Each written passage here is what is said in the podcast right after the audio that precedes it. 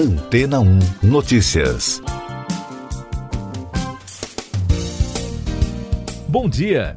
Pesquisadores da Universidade de Oxford e da ONG Energy and Climate Intelligence do Reino Unido concluíram que as metas climáticas existentes estabelecidas em diferentes níveis de governo até o fim do ano passado cobrem atualmente 68% da economia global e, dentro desse universo, um quinto das empresas abertas listadas na Forbes Global 2000 tem algum compromisso com redução de emissões. Segundo o estudo, o cenário é reflexo de acordos como o de Paris de 2015. Para os especialistas, as iniciativas identificadas representam um ponto de partida, mas, de acordo com o levantamento, ainda faltam iniciativas de curto prazo, o detalhamento de ações para atingir a neutralidade de carbono e reduzir as emissões líquidas de gases do efeito estufa. O relatório publicado nesse mês serve como orientação para a próxima Conferência Global do Clima, a COP26. Em comunicado enviado à imprensa, o principal autor do relatório, Richard Black, associado sênior da organização, afirma que, embora o net zero como conceito ainda esteja em sua infância, ele já está impulsionando mudanças políticas importantes. Mas para manter o mundo no caminho das metas climáticas globais, é preciso que mais países, estados, regiões e empresas se inscrevam nas metas e que as promessas existentes sejam melhoradas. Os especialistas afirmam que essa tendência de mais da metade da população mundial, cerca de 56%, em apresentar alguma forma de planejamento climático de longo prazo há pouco tempo era algo inimaginável. A pesquisa identificou em 61% dos países e regiões autônomas reconhecidas pela Organização das Nações Unidas alguma forma de meta climática. A China, por exemplo, representa a maior parte das metas que ficam para depois de 2050. O país está prometendo um plano para 2060. E daqui a pouco você vai ouvir no podcast Antena 1 Notícias. Ministério da Defesa anuncia a saída dos três comandantes das Forças Armadas.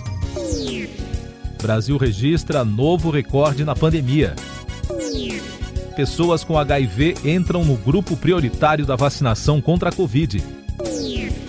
O Ministério da Defesa informou na terça-feira que os três comandantes das Forças Armadas, Edson Pujol do Exército, Ilques Barbosa Júnior da Marinha e Antônio Carlos Moretti Bermudes da Aeronáutica, serão substituídos. A decisão foi anunciada após reunião com o novo ministro da pasta, Walter Braga Neto. A pandemia no Brasil.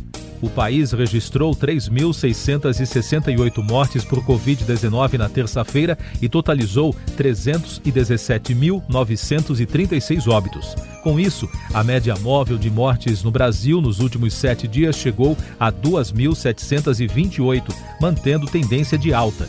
Em casos confirmados, foram 86.704 diagnósticos. Com esse número, o país contabiliza agora mais de 12 milhões e 600 mil brasileiros que já tiveram ou têm o novo coronavírus.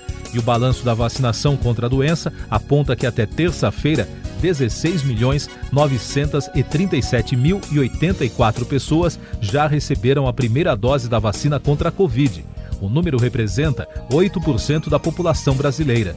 A segunda dose já foi aplicada em 4.946.579 pessoas, totalizando 2,34% da população em todos os estados e no Distrito Federal.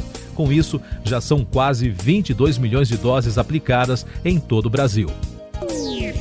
O Ministério da Saúde incluiu na terça-feira na lista de prioridades da vacinação contra a Covid-19 pessoas com HIV entre 18 e 59 anos. Segundo a pasta, a determinação é vacinar esse grupo após encerrar a imunização de pacientes de 60 a 64 anos.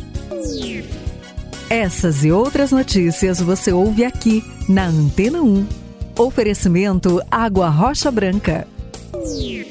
Eu sou João Carlos Santana e você está ouvindo o podcast Antena 1 Notícias. A Fundação Oswaldo Cruz, a Fiocruz, pretende apresentar pedido à Agência Nacional de Vigilância Sanitária, Anvisa, para realizar estudo da vacina de Oxford AstraZeneca contra a Covid-19 em crianças. O imunizante já tem autorização da agência para aplicação na população acima de 18 anos. A presidente da fundação não definiu uma data para a apresentação do pedido. Destaque internacional da pandemia: transmissão da Covid ocorre basicamente de pessoa para pessoa, diz OMS. Representantes da Organização Mundial da Saúde destacaram na terça-feira, durante evento online, que a transmissão da Covid ocorre sobretudo de pessoa para pessoa e em menor dimensão por superfícies contaminadas.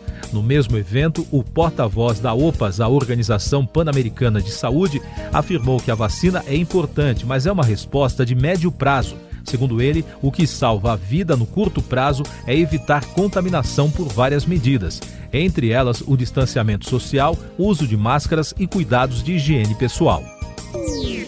O chefe da diplomacia dos Estados Unidos, Anthony Blinken, alertou que os direitos humanos estão regredindo e citou como exemplos as situações na China, Mianmar, Síria e em outras regiões do mundo.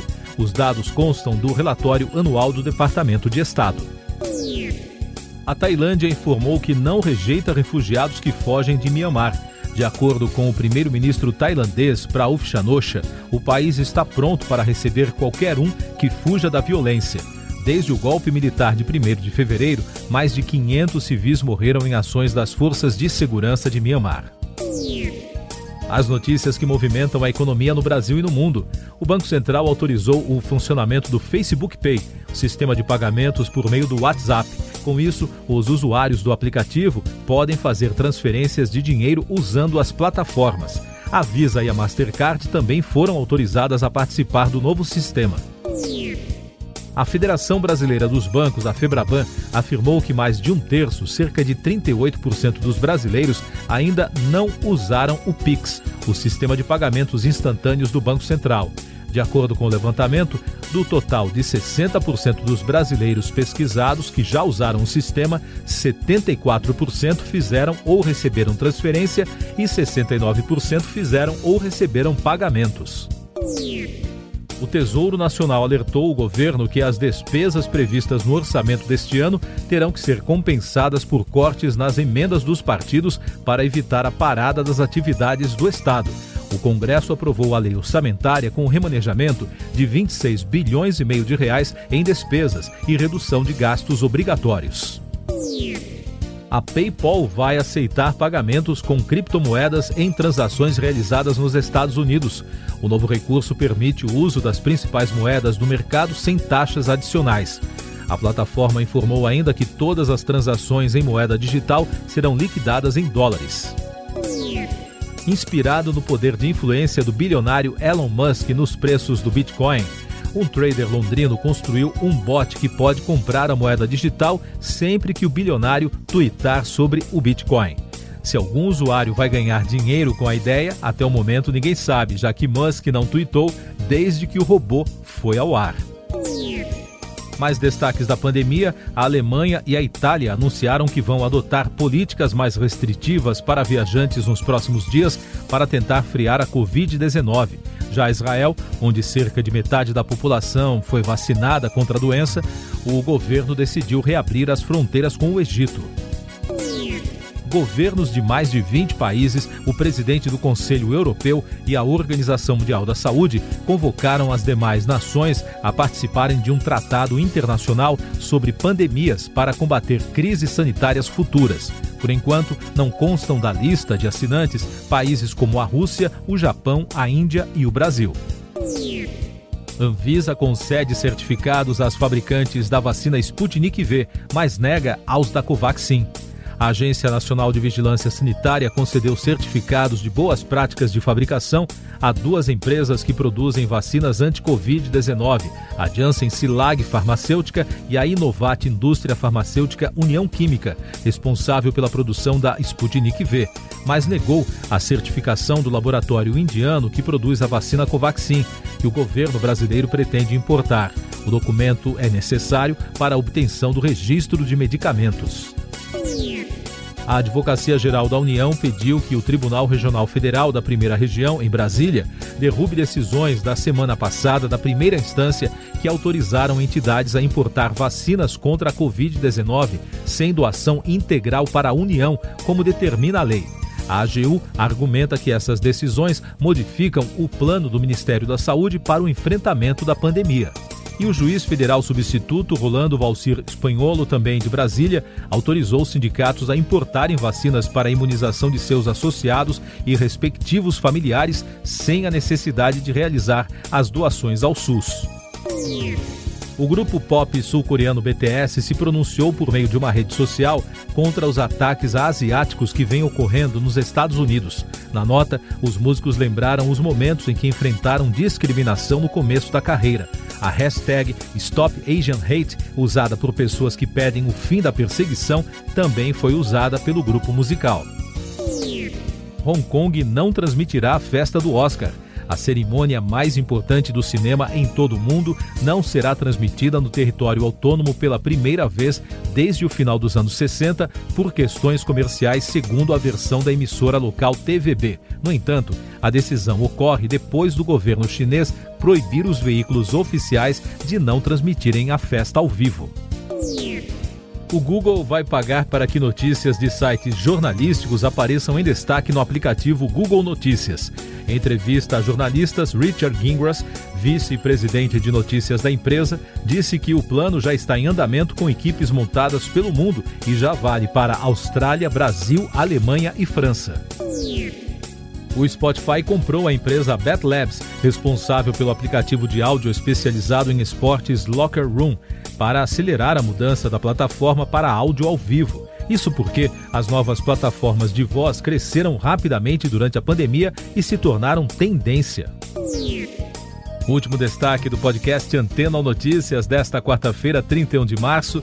A Agência Nacional de Vigilância Sanitária determinou hoje que remédios necessários para intubar pacientes só poderão ser vendidos para fora do país com autorização prévia da Anvisa. Siga nossos podcasts em antena1.com.br. Este foi o resumo das notícias que foram ao ar hoje na Antena 1.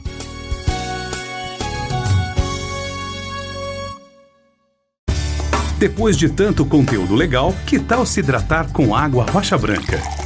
O consumo regular de água durante o dia traz benefícios para a saúde, como, por exemplo, manter a pele bonita e hidratada. Rocha Branca, da fonte direto para sua casa.